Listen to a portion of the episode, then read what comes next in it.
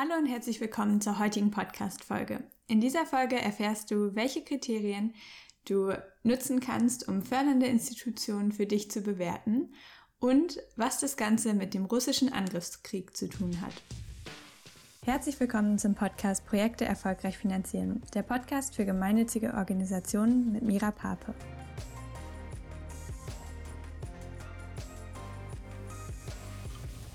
Seien wir mal ehrlich, Manchmal sind wir doch einfach schon erleichtert, wenn wir einen Fördertopf finden, welcher zu unserem Projekt passt. Müssen wir uns darüber hinaus wirklich noch Gedanken machen und weitere Ansprüche stellen? Oder sollten wir da vielleicht nicht ganz so genau hingucken und nur darauf achten, was wir im Endeffekt mit dem Geld umsetzen können und wie wir einen gesellschaftlichen Beitrag mit diesem Geld leisten können? Dazu habe ich dir heute ein ganz konkretes Beispiel mitgebracht, an dem du für dich selbst ähm, überlegen kannst, was dir, was dir bei der Förderung wichtig ist. Denn im Stiftungssektor wird gerade eine Sache ganz heiß diskutiert. Was passiert mit der Stiftung Klima- und Umweltschutz Mecklenburg-Vorpommern? Die Stiftung war bereits im letzten Jahr heftig kritisiert worden als gemeinwohlgefährdend, Fake-Stiftung und Etikettenschwindel. Die Stiftung Klima- und Umweltschutz Mecklenburg-Vorpommern ist noch eine sehr junge Stiftung und wurde am 7.01.2021, also vor knapp einem Jahr oder vor etwas über einem Jahr, vom Land Mecklenburg-Vorpommern ins Leben gerufen.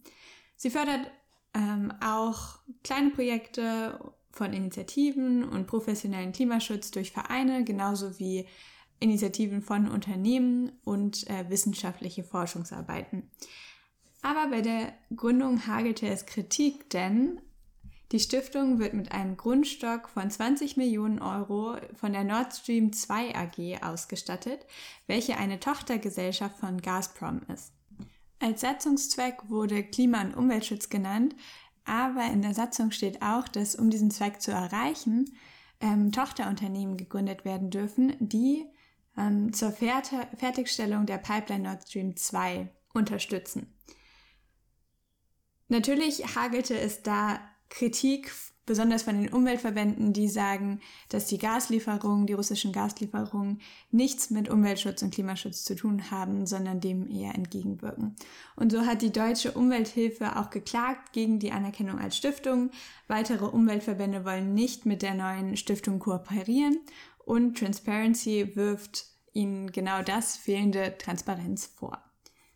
Um die damalige Stimmung im Stiftungssektor nachzuvollziehen, habe ich hier mal ein Zitat aus einem Interview mit dem Deutschlandfunk rausgesucht.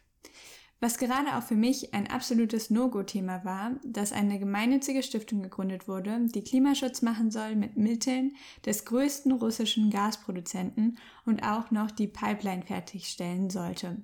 Das hat für mich den Gemeinnützigkeitsgedanken dermaßen korrumpiert, weil eine gewisse geopolitische Prämisse eines russischen Konzerns hier in Deutschland zu Ende zu bringen, passt in keinster Weise in ein gemeinnütziges Stiftungskonstrukt, finde ich. So der Vorsitzende einer anderen Mecklenburg-Vorpommerschen Stiftung. Und bereits damals gab es Kritik, die Umweltverbände ähm, stellen bis heute keine Anträge an die Stiftung obwohl der gemeinnützige Teil der Stiftung immer wieder beteuert, dass es dort keine Verbindung zwischen ähm, der Herkunft der Mittel und dem alltäglichen Stiftungsgeschäft gibt. Jetzt hat sich die Lage natürlich noch einmal verschärft durch die russische Invasion in der Ukraine. Ist einerseits Nord Stream 2 vom Tisch und ähm, das bedeutet auch für diese Stiftung, dass sie schnellstmöglich den wirtschaftlichen Geschäftsbetrieb also die Tochterunternehmen einstellen und abwickeln möchte.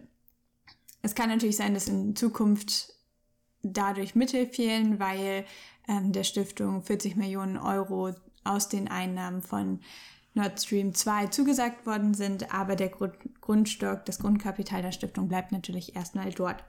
Jetzt werden aber Stimmen laut, dass die Stiftung selbst aufgelöst werden soll und dass auch das Startkapital, was aus russischer Hand stammt, in humanitäre Zwecke fließen soll. Der Stiftungsvorstand schließt dieses Vorgehen aus, ähm, aufgrund von rechtlichen Gründen, also dass es hierbei keine rechtliche Grundlage, keine Grundlage in der Satzung gibt Und auf der anderen Seite aber auch, weil die Stiftungsarbeit für unsere Jahrhundertaufgabe Klimaschutz zu wichtig ist, um sie einzustellen. Und meiner Meinung nach können wir an dieser Causa Klima- und Umweltstiftung Mecklenburg-Vorpommern drei wichtige Kriterien sehen, an denen wir fördernde Institutionen analysieren können. Das erste Kriterium ist das Kriterium der Herkunft des Stiftungskapitals. Das heißt, wer, wie wurde das Geld verdient, wer stiftet das ähm, Kapital und zu welchem Zweck? Und stimmen wir als Organisation dazu ein? Also man merkt es ja sonst häufig eher ähm, im Bereich der Unternehmensspenden, dass dort Vereine auch ähm, sich ganz bestimmte Unternehmen aussuchen oder ganz bestimmte Unternehmen auch nicht aussuchen, ähm, weil sie mit den Werten des Unternehmens übereinstimmen. Und das kann man natürlich auch ähm, im Stiftungssektor machen. Das zweite Kriterium ist die Anlage des Stiftungskapitals. Also die Nachfrage, wo das Stiftungskapital angelegt ist.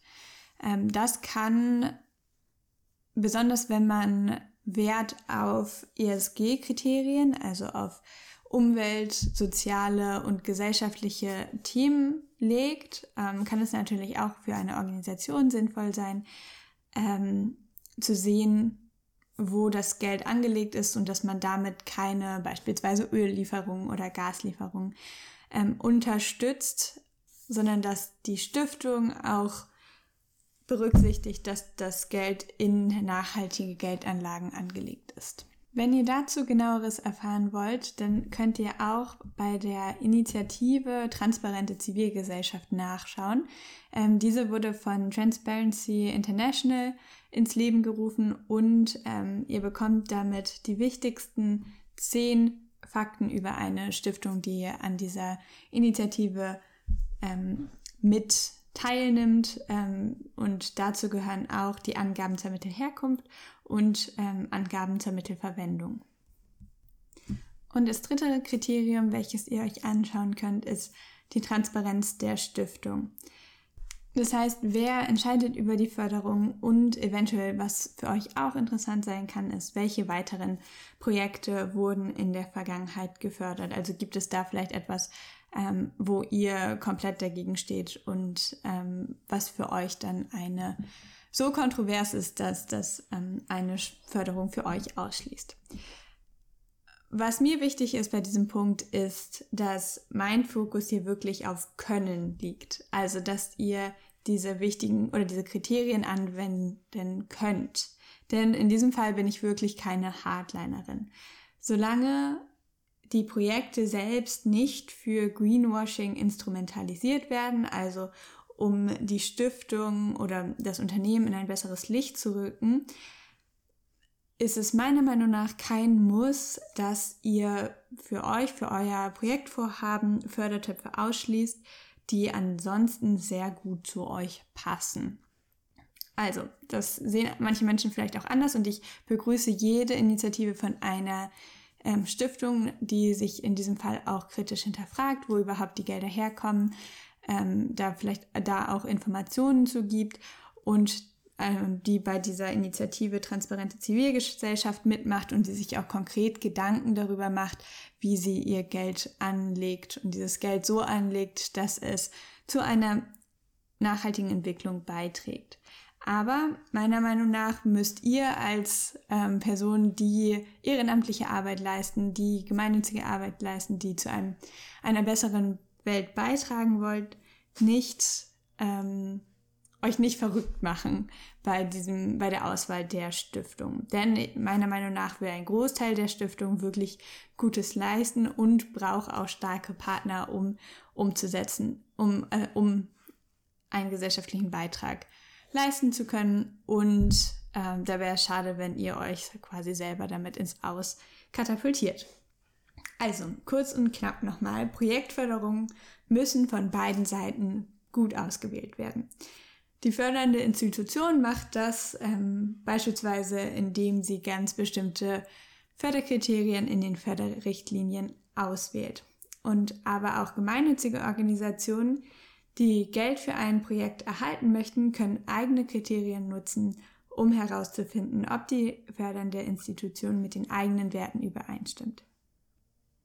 Dazu habe ich euch heute drei Kriterien vorgestellt ähm, und ihr könnt euch an drei Leitfragen orientieren.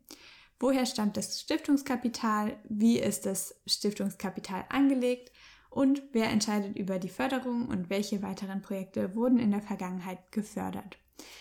Um Infos zu diesen drei Punkten zu bekommen, könnt ihr schauen, ob die Stiftung Teil der Initiative Transparente Zivilgesellschaft ist. Das war's auch schon mit der heutigen Podcast-Folge. Wenn ihr jede Woche aktuelle Infos zu Fördertöpfen direkt in euer Postfach haben möchtet, dann könnt ihr euch in den Show Notes für meinen Newsletter anmelden. Bis zum nächsten Mal.